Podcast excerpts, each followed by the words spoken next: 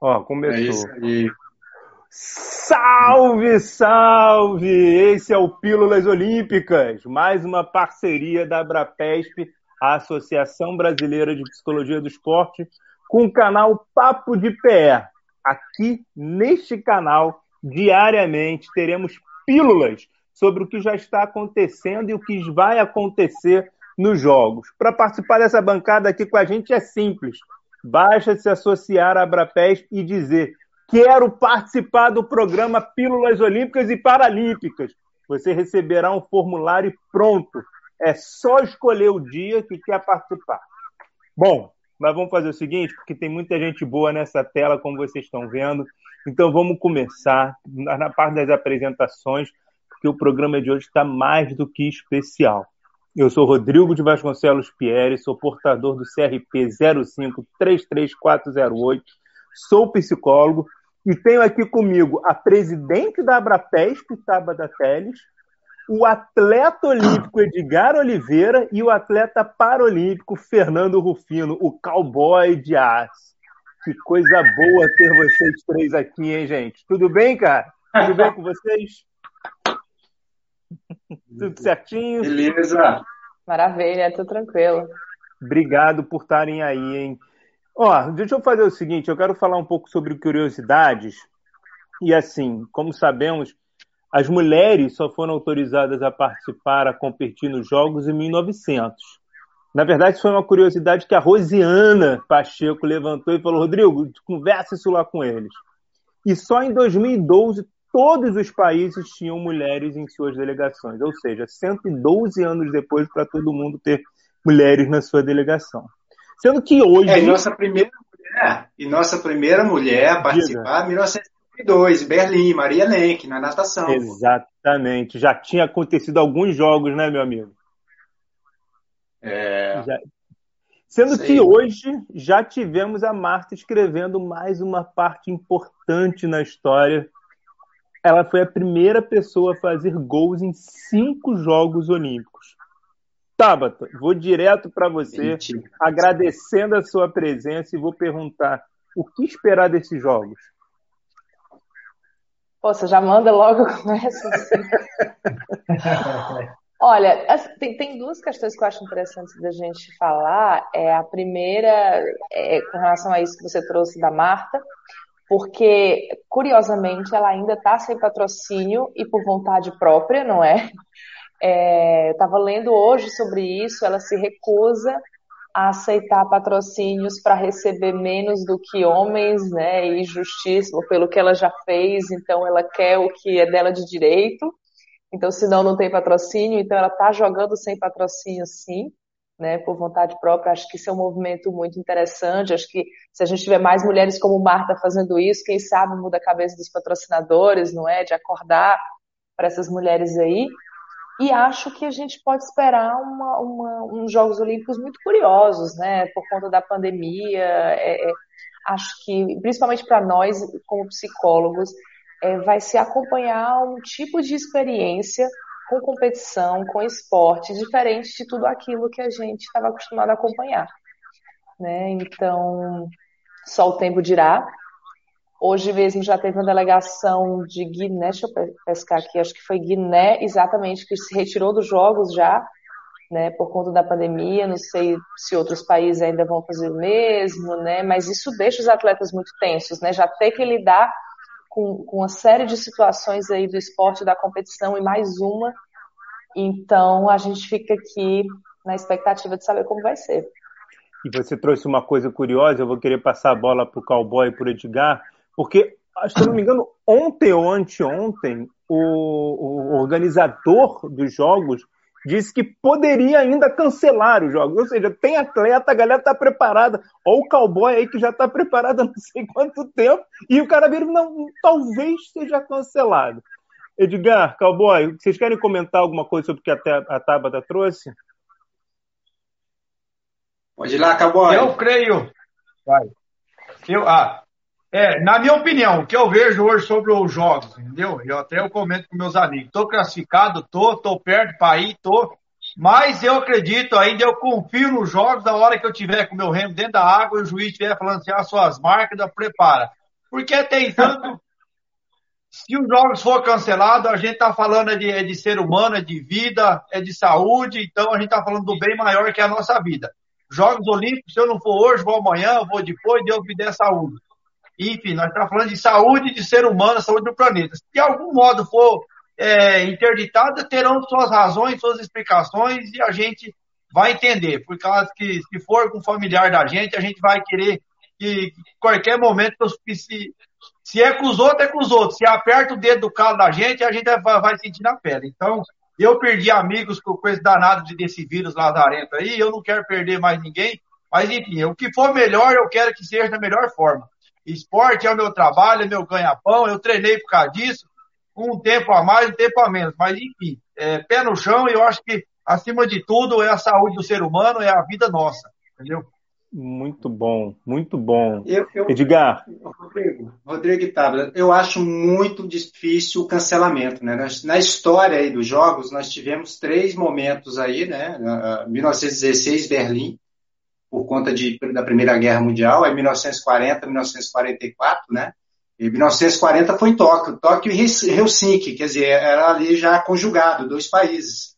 E aí, em 1944, veio Londres, cancelado também. Então, por motivo de guerras. E aí teve, teve boicotes, aquela coisa toda, mas o jogo, né, a chama não pode ser apagada. E eu vejo esse momento, um momento muito delicado, né?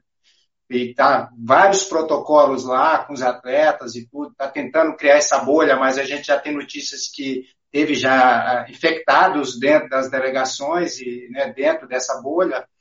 Então é muito tenso, mas os jogos eu acredito que não para, porque logo em seguida, duas semanas depois, né, se encerra dia 8 de, de é. agosto, e aí logo em seguida já vem, dia 24 né, de agosto já inicia-se o, Paralímpico, né? Imagina, já tem uh, uh, os atletas, o Paralímpico já está para já está para ir, daqui a pouco já vai para uh, a sua bolha de concentração para depois adentrar a, a, a Vila Olímpica, né? Então, já começou, já estamos dentro dos jogos, acho que não tem como. Aí o que a Tabela falou, vai acontecer de países né, estar se retirando por conta de infectados, né? Isso vai tirar um pouco do brilho dos jogos, porque é o que o Rufino falou, né? Pô, são anos de trabalho, sonhos aí a ser realizados e você tirar né, atletas por conta de, de doença e essa doença que a gente está aí buscando, né? Justamente a, as vacinas para contê-la está bem complicado. E o Japão, a gente sabe, né? Eles são muito sérios no, no, que fazem, né? Um país que eu competi lá duas vezes e é impressionante a seriedade deles com horário, com a, a higiene, a limpeza. Então, imagino como deve estar lá né, o, o, cuidado com todos esses atletas e todos os envolvidos na produção dos jogos, né? Perfeito. Você quer amarrar, Tabata? O som, ele falou agora do Japão, e curiosamente eu estava lendo umas notícias que uma das dificuldades está sendo aprender a usar o sanitário. Não é porque. É, diz que alguns atletas estão sofrendo com isso, então não sei se você sofreu também. Momento aqui, bastidores e curiosidades.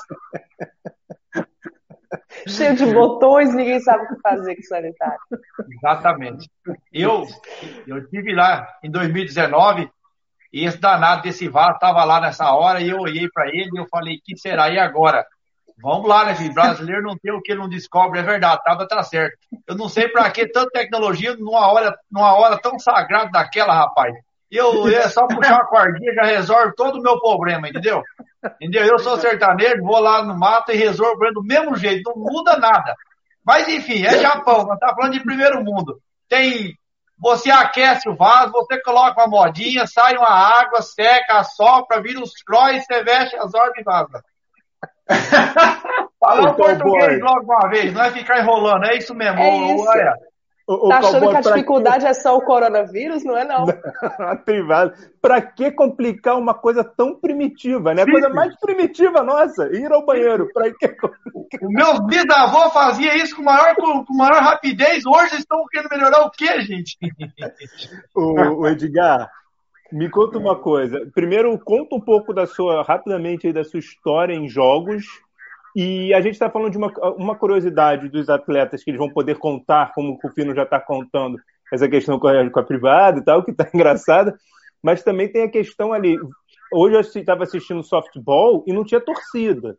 Então, esses é. atletas, é. essas atletas que estão lá, vão poder contar como curiosidade jogar jogos sem torcida. Não sei se vai ser uma coisa que vai permanecer, não sei se, tão, se são em todas as arenas, mas sei que estava sem torcida. Então, Edgar, nos, nos, conta um pouco do seu percurso em jogos e nos conta um pouco, nos conta uma curiosidade que você viveu nos jogos.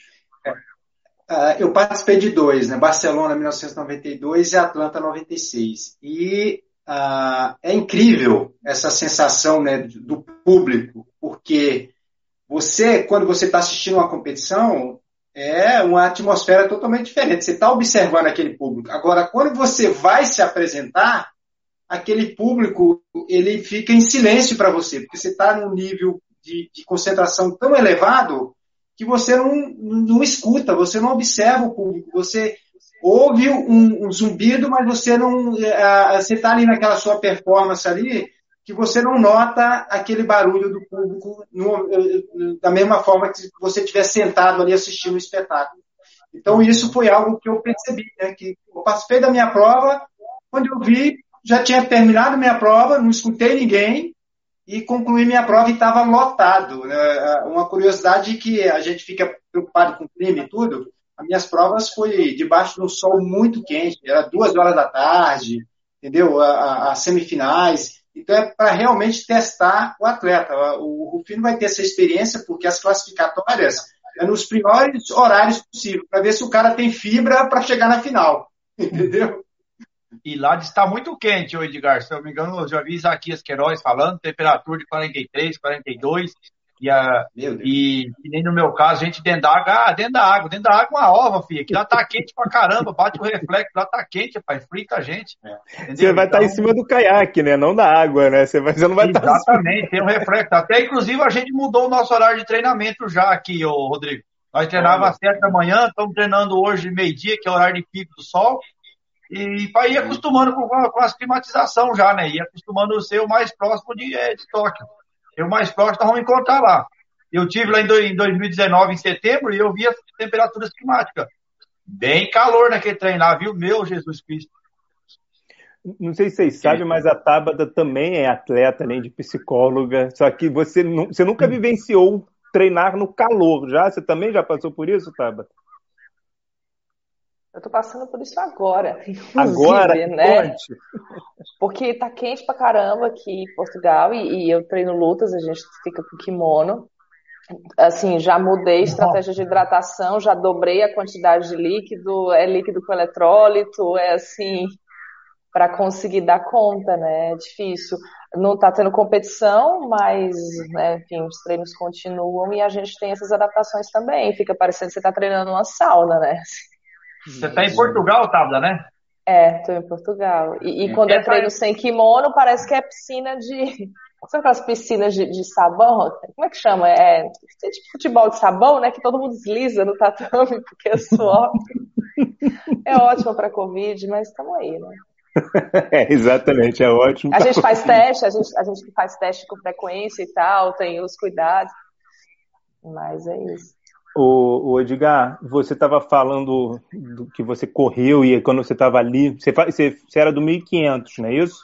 Eu participei duas edições dos Jogos no 1500 metros, né? E para mim Atlanta foi o mais difícil, porque o que a Tabata falou, né? A gente chegou lá um mês antes para a aclimatação, já estava ali perto de Atlanta, né? A 30 quilômetros de Atlanta e era muito calor. A gente tentava fugir um pouco, treinar no final da tarde e tudo, mas a umidade, a umidade uh, similar a Manaus, imagina. Então, era Nossa. muito. E uh, muitos atletas, né, teve que. A, a hidratação se sabe, tem que se cuidar bastante, porque não adianta só o líquido. Se você não tiver ali os eletrólitos e tudo, tiver os sais minerais, você não consegue hidratar o corpo adequadamente, né? Então foram duas experiências assim distintas, né, de, de jogos. Eu gostei mais do de Barcelona, sem dúvida, muito mais acolhedor. Atlanta muita tensão com terrorismo, com atentados, aquela coisa toda, aí perde o brilho do, dos jogos, né? Essa questão de você ver muito armamento, né? Muitos carros de, é, de forças armadas e tudo isso assusta um pouco o atleta em si, né? E, e Barcelona não, já sentia mais leveza nas pessoas e tal, muito mais legal de, de, de passear e ir lá ver as bandeiras, ver os palcos né, de shows que tinham. Então, é, é, isso é, é, a festa dos jogos. Né? A Tóquio não vai ter isso. Né? Os atletas estão todos dentro da, da, vão ficar todos dentro da vila né? e sair para a competição. O cuidado vai ser dobrado. Mas o, o, o, espetáculo, acredito que vai ter muitos recordes, né? muitas coisas boas vão acontecer nesses jogos e a gente sabe muito bem que é, é um apelo muito forte você não realizar os jogos por conta de todos esses uh, países envolvidos. Uh, eu acredito aí, como já saiu uns dois países, a gente deve ter em torno de 204 né, países participantes, ou 202 por aí. É muita gente, né? É muita gente. E são muitos sonhos, né? Bom, tem uma ah, é. galera é. aí, tem a Rosana, tem a Cecília, Ricardo Ângelo, a Drix, quem quiser fazer perguntas, quem quiser aproveitar esse momento aí que a gente está com a Tábada, com o Edgar e com o Cowboy de Aço, fiquem à vontade. É, Cowboy, o Edgar falou que quando ele ia correr, era como se desse um silêncio na, na arquibancada. Só que ele é do atletismo e tem uma modalidade do atletismo que foi a torcida que, de certa forma, facilitou um ouro olímpico. Eu estou falando do, do salto com vara aqui no Brasil em 2016. A torcida ali foi fundamental. Quando você entra na canoa ali, quando você entra na canoa, no caiaque ali, quando você começa, como é que é? Tem, é, é, é eu sei que você está na água. Dá para ouvir, não dá para ouvir, escuta, não escuta? Como é que é essa parte com a torcida? Então, a gente tem que ter um controle emocional muito forte na hora. Tem que ter um controle do seu corpo, um controle psicológico. Nós temos a tábua aí que entende muito bem disso. Você tem, tem que mandar no seu, no seu psicológico ali. Você tem que ser treinado ali, entendeu? Então a gente já vem de competições, não chega na Olimpíada, é o primeiro campeonato da vida, não. Já participamos de Copa Brasil, de Brasileiro, então você vem a um longo treinamento, por isso são, são 4, 5 anos, 10 anos de preparação para você correr a Olimpíada. Você está apto para correr Olimpíadas. Ninguém chega de paraquedas na Olimpíadas. Você já vem de uma série de campeonatos. Então você já vem estudando isso atrás já. E na hora ali a gente tenta manter o, máximo possível de batimentos cardíacos tranquilo, respirar, porque você está na sua melhor fase. Então você consegue manter uns batimentos cardíacos muito baixos. Eu costumado sair nas minhas provas, é, o primeiro mundial meu, eu saí com os batimentos, quase estava 120 batimentos cardíacos. Eu, nos outros mundiais meu, eu saía a 100 batimentos cardíacos, então eu estava bem tranquilo a 100. Entendeu? E até no, no, na Copa do Mundo agora em maio, eu estava muito bem também, mas assim, você tenta focar, você tem que ver a sua linha, a sua chegada, a sua prova, mentalizar aquilo que você vai fazer, o que não vai, o que você colocar em prática. O público é uma energia a mais, ele quer ver o seu maior desempenho, quem é brasileiro, quem é, é Portugal, vai torcer para os seus países. Se puder entrar na água empurrar, se puder estar tá, tá ali numa pista empurrar, você vai. Mas enfim, é você ter a primeira coisa é a cabeça na hora ali que você precisa estar tá, tá focado. Tem que estar tá centrado ali. Eu tenho uns amigos meus, eu falo que o meu maior psicólogo, o meu maior atendimento de psicólogo que eu tenho é os meus próprios treinadores que estão ali conversando comigo, me orientando. Então isso eu acho muito importante. E a plateia é, uma, é algo assim que quando dá a largada, acho que para todas as provas, a largada fica um pouco em silêncio, o dá aquela, aquela pensada. Mas na hora que o juiz fala, vai, aí o pau tora, meu filho. Você pode, pode berrar ali que ninguém escuta, é vibração, é você ali, é dando o seu é melhor, não é? A gente dando o melhor que tem ali, parece que. E isso ajuda. Tem atleta que não tem o controle emocional. Eu tenho um amigo meu de Curitiba que chega na hora, o danado vira um frango. Eu falo assim, bicho, você virou um barrela, hein, bicho? Eu, e nos treinos é um gigante, mas na hora da prova, se um atleta olha para ele na hora do aquecimento, parece que, sei lá, qual que é a. Acho que não sei, tava até uma coisa que eu quero que você comente sobre isso. O controle emocional do atleta na hora da competição. Se ele intimida com alguém, se ele não intimida, mesmo ele sendo um puta de um atleta. Acho que a gente tem que ter esse controle. Entendeu? Acho que. Eu queria que você comentasse sobre esse controle. Fala aí, Tabata. Olha, a, a, aquela resposta de psicólogo do esporte, não tem receita de bolo, não é? Porque a gente vai partir também da, da história. Uma coisa que você falou que é muito importante, né? O atleta ele já tem uma história, já tem estratégias que ele faz, né? Mesmo sem saber que faz. Então, quando a gente vai trabalhar com um atleta que já tem experiência, a gente não começa do zero, a gente tem que partir do que ele, das ferramentas que ele já traz e tentar a partir disso fazer um trabalho. Né? Muita loucura eu chegar e desfazer tudo que a pessoa está fazendo ali há não sei quanto tempo. E a gente vai lapidando. Dentro, como, como você falou, você trouxe exemplo de dois atletas que funcionam de forma bem diferente com relação à torcida. Então, vai depender da, da, individualidade de cada um, vai depender da história de cada um dentro das competições, o que, que já fez e deu certo, o que, que não fez. É muito legal a coisa de registrar, né, coisas que você está vendo que dá certo, você anotar aquilo, registrar como foi que deu certo, para que você tenha também uma clareza do que está dando certo com você. Né? E claro, tudo isso é acompanhado por um profissional da, da psicologia do esporte, por um psicólogo do esporte, a gente consegue fazer isso de uma forma mais eficiente, né, mais eficaz dentro do, dos parâmetros que, que precisaria, né, mas exatamente, eu vou, eu já vi aqui a pergunta da Drix. Eu vou, eu ia levantar, já, então faça aí é, que eu já levanto eu, aqui. Ó. Exato, exato, então vai, eu levanto, você corta, então. a Drix perguntou para vocês dois, ela falou, Drix Pereira, uma psicóloga de Goiás, Goiânia, ela perguntou, gostaria de saber como foi a preparação psicológica deles, o que foi feito e qual a importância que dão a ela. E a gente sabe que a gente vive num país que ainda a psicologia do esporte poderia estar num lugar muito melhor, assim, poderia ser muito mais utilizada. Ainda é tão, na verdade, a psicologia de uma maneira geral é bastante desconhecida, né? As pessoas não sabem muito da psicologia. Mas eu queria saber de vocês dois aí passando essa bola da pergunta da Drix. É, teve preparo psicológico? Teve, teve, você teve esses trabalhos? Vocês tiveram esses trabalhos? Rodrigues, boa pergunta. Né? Na minha época ali, anos 90, a gente ia muito por associação, né? Era mais acompanhando quem realmente era bem sucedido, né? De atletas. Eu pô, tinha um grupo fantástico, então pô, aquele grupo, para gente, eram era os caras, eram os tops, era o Joaquim Cruz, o Agberto Guimarães, Zequinha Barbosa, então, e, e aí vinham os atletas uh, no estrangeiro, que aí tinha os britânicos, tinha os quenianos, eu já tinha alguns quenianos na minha prova que destacavam. Então, a gente ia muito por imitação, né, de, de, de comportamento. E a preparação é o que o Rufino falou aí, né? Você tinha o, o foco, dependia de você, né? E, e, e essa convivência nesse ambiente vencedor é que fazia você ficar mais forte ainda como aço para não desistir, não perder para treino, né? A gente não gostava muito de a, a sair com 80% de treinamento realizado. Você não tinha as redes sociais, não, a, a, concentração era hoje é um, um, uma discussão muito grande, né? O quanto afeta. Então, na nossa época, você não tinha essa distração. Você ia para a Europa, você ficava dois meses lá e só mandava cartão postal para os familiares, para namorar e tal. Você não tinha esse, esse contato de tá perguntando e estar tá de, de mimimi com a dorzinha aqui, dorzinha ali. Então, esse, treina, esse é, o treinamento psicológico era mais assim mesmo, por associação, não, não tinha muito segredos, né? Ou você era, ou pulava fora daquela prova, entendeu? Então a Oi, gente tinha muito dessa forma.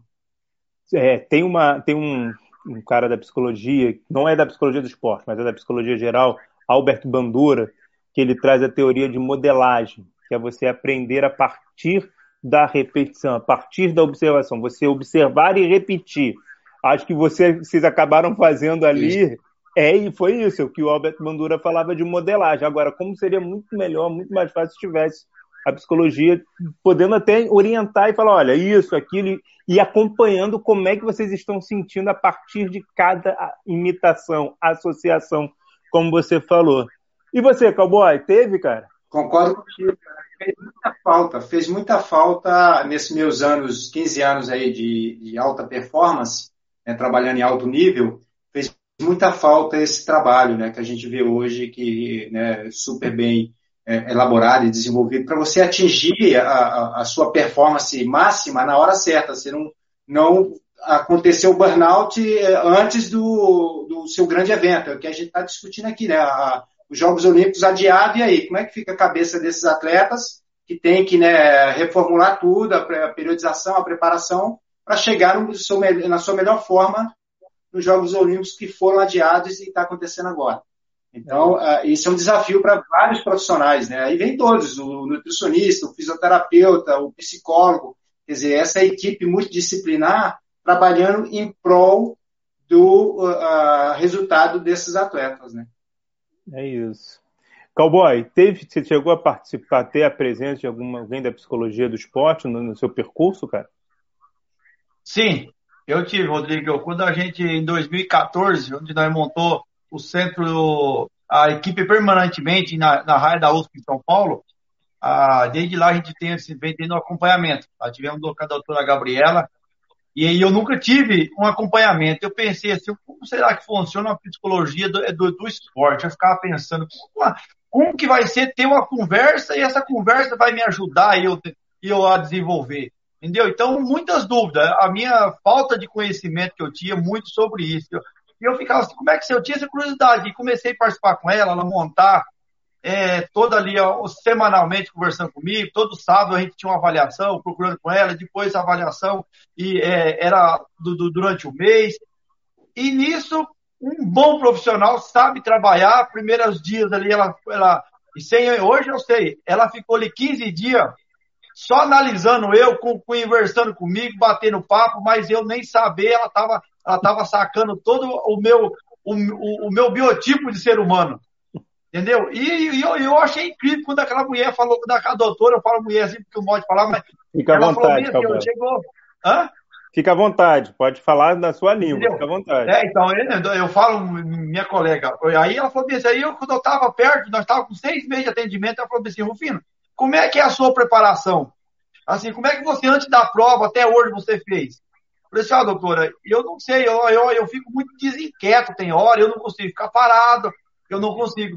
E eu sei que ela falou dentro da ciência, e justamente ela abriu o papel e falou assim, ó, lê aqui para você dizer que isso aqui, ó, é a prova sua que eu fiz uma soma. Ela falou assim, ó, Rufino, uma pessoa que, que tem um estilo lá do mato, e ele conserva essa tradição para ele de peão, eu gosto de estar escutando música, é, ferrando os amigos, perturbando um e outro. Ela falou assim, exatamente, você não pode se travar na hora da prova, fechar o seu corpo, fechar a sua, a sua alegria ali, que isso te dá uma energia positiva para você.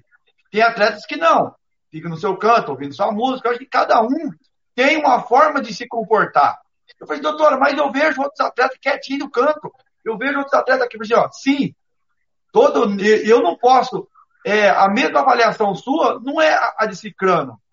E ela foi me entendendo aqui, ela falou, você tem que estar tá focada, prepara, você não você é uma pessoa que você já vem de uma preparação antes. Eu já vi ao longo dos seus treinos, a semana que você termina bem de treino, a sua alegria no sábado, por mais que você está cansado, entendeu? Então isso influencia muito na hora da prova. Se você fez uma boa preparação, você está cantando, você está feliz, você não está preocupado, você está com o corpo aberto, a sua mente está aberta. Entendeu? Então isso ela vem trabalhando comigo, porque eu ficava, eu era uma pessoa muito aberta durante o treino, eu, eu treinando, sempre fui focado, graças a Deus, é, mas na hora do treino eu canto música, eu estou cansado, mas não deixo os meus adversários, amigos de treino, ver que eu estou cansado. Entendeu? E na hora da prova, o primeiro campeonato, que até eu não fui tão bem, eu fiquei muito quieto no meu canto. Eu lá, nossa, minha prova, minha prova. E eu fui me pilhando. Isso me travou, eu entrei tenso na água. Então hoje não. Eu vou para os campeonatos, pau tora. Que quem não estiver competindo não fica perto de mim. É do mesmo jeito, é fazendo piada, é conversando, é falando no telefone. Mas enfim, na hora que eu entro na água, vou para o meu aquecimento, eu estou tranquilo, eu estou solto, mas eu sei. Eu tenho meu objetivo. Faço meu aquecimento, tudo dentro do que o treinador manda. O professor passou para mim, não importa, se é para subir numa árvore, aquele barco, eu vou subir. Se é para remar, eu vou. Então a gente tem, eu sigo essas disciplinas. Mas cada um é cada um. Mas isso aí, a, a, eu passei para o psicólogo ela ter um trabalho comigo. Eu fiquei um ano e meio para me poder entender como eu me comportava direito. Então hoje eu sei que eu não posso ficar me cobrando na hora da prova. Até o treinador. Ó, oh, filho, tem que fazer isso, é isso, é isso, é isso. Bicho, calma, tranquilo, já está feito. Você me treinou bem. Então mantenha de boa, ele bate minhas costas assim, Calvoizão, agora é com você. Aí eu me sinto bem, ele passar essa confiança para mim, e não ficar me cobrando de uma maneira, e isso vai do treinador também. Não, não souber entender a cabeça do atleta, ele pode estragar o atleta na hora da prova. Perfeito. Entendeu? Perfeito. Tabata, quer amarrar? Quer... Você que levantou a bola, como é que você bota ela no chão agora? Não, tia, agora tem, tem mais uma coisa que eu queria comentar. Né? Primeiro, eu estava com a pulga atrás da orelha, porque eu sabia que a Gabriela, Gabriela Gonçalves, tinha feito um trabalho com a paracanoagem. E ele não tinha falado Isso. ainda, a gente falando aqui de psicologia do esporte, eu assim, mas ah, não, não, era lá que a Gabriela estava, né? Então foi bom que agora ele falou, é isso mesmo, né? Um beijo grande é, para a Gabi. Exato, né? a Gabi faz um ótimo trabalho. É, fez né, um ótimo é. trabalho, que bom que ele está ressaltando o trabalho dela. É, e eu acho importante também a gente, a gente falar dos nossos colegas, porque a gente não tinha esse hábito de ter psicólogos do esporte junto às delegações nos jogos, né? Foi uma conquista muito grande a partir do, de, do Rio 2016, a gente conseguiu, até porque foi no Brasil, né? Então a gente conseguiu ter um número bom de psicólogos e agora para Tóquio alguns psicólogos foram enviados, né? Isso isso não era habitual, então eu espero que com o tempo isso vá crescer cada vez mais. Então a gente tem pelo COB a Alessandra Dutra, a Carla de Piero e a Marisa Marcunas, né, que estão acompanhando aí várias modalidades, estão se dividindo. E a gente tem junto à CBF a Marina Gusson, que está com o futebol feminino.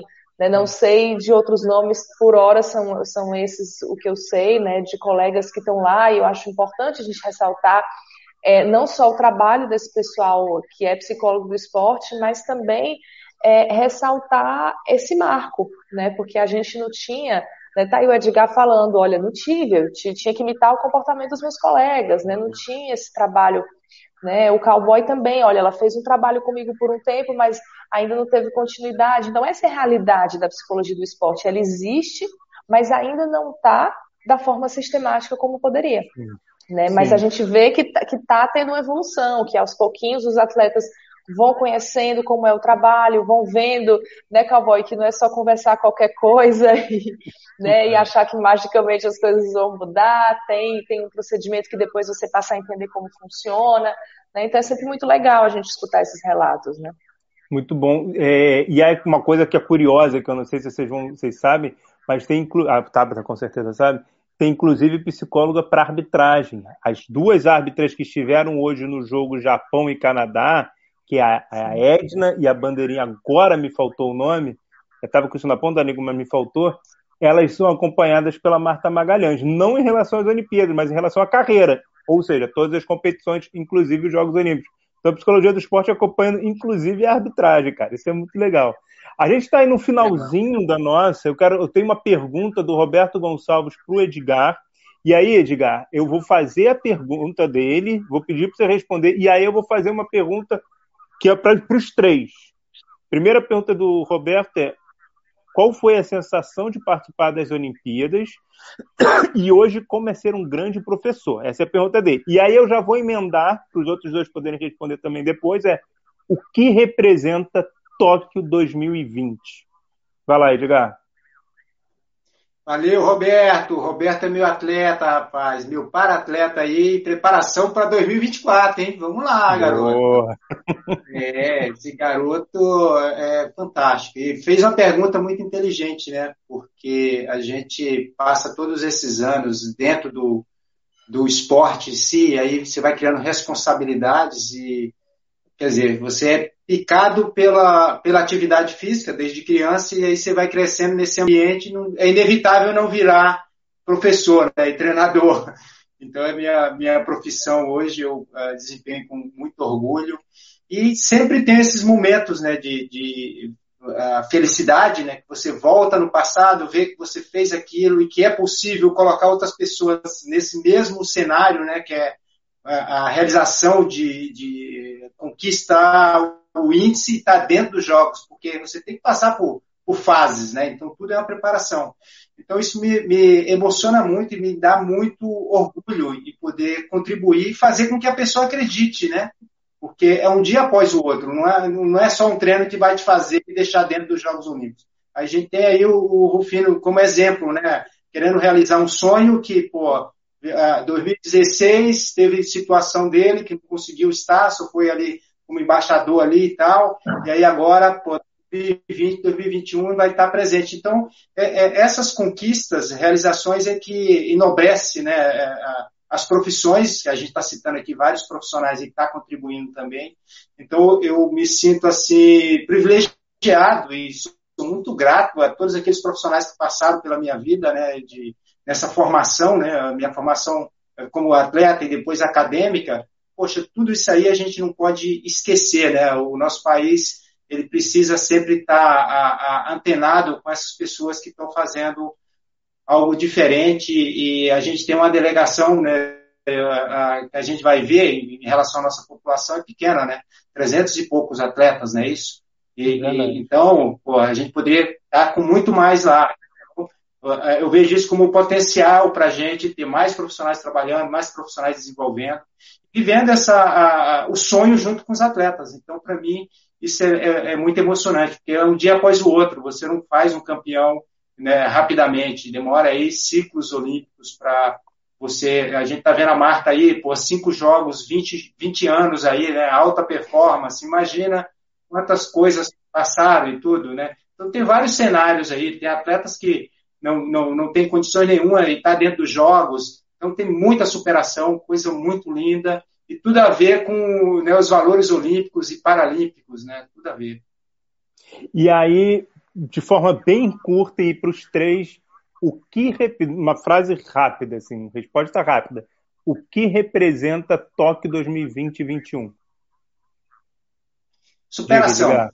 Superação. Superação. Tábata. Superação em todos os sentidos. Tábata, é o, momento Marília Gabriela dele. Ele sempre tem que ter esse momento. Uma palavra, os jogos para você. A Tabata adora isso. Ele, ele é a nossa Marília Gabriela da Psicologia do Esporte, é incrível.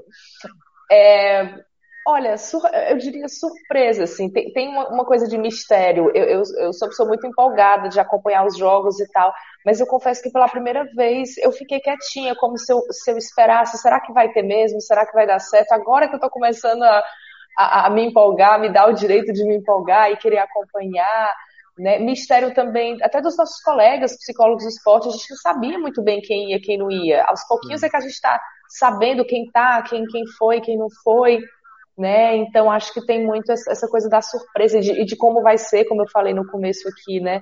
É, com essa nova conjuntura. Então acho que é um pouco isso para mim.